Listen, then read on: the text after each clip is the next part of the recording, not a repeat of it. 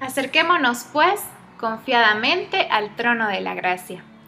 Richard Hoffler narra la historia de un niño que estaba de visita en la casa de sus abuelos y había recibido su primera onda.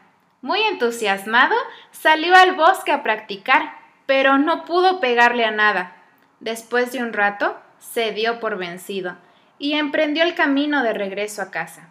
Cuando llegó al patio, vio al pato que su abuela tenía de mascota y sin pensarlo demasiado le lanzó una piedra.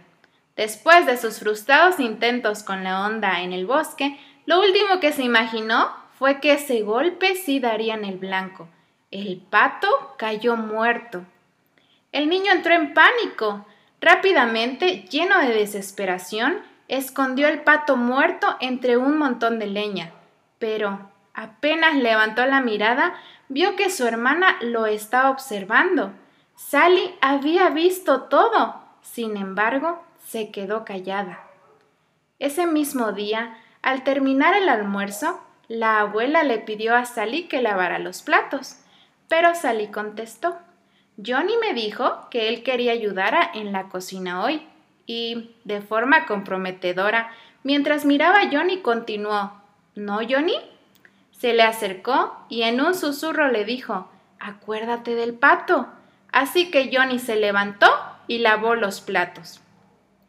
Más tarde, el abuelo les preguntó si querían acompañarlo a pescar, a lo que la abuela respondió Lo lamento, pero necesito que Sally me ayude a preparar la cena.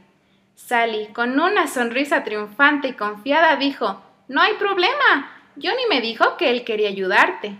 Nuevamente se acercó a Johnny y le susurró Acuérdate del pato. Así que Johnny se quedó en la casa mientras Sally iba a pescar con el abuelo.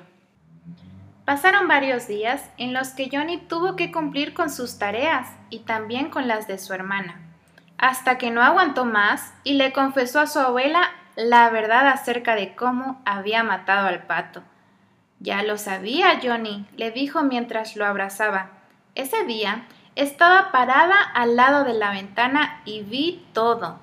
Como te amo, te perdoné pero me preguntaba hasta cuándo dejarías que Sally te tuviera esclavizado. Hoy no nos dejemos esclavizar por el enemigo. Vayamos a Dios. Él sabe todo y está listo para ofrecernos su perdón.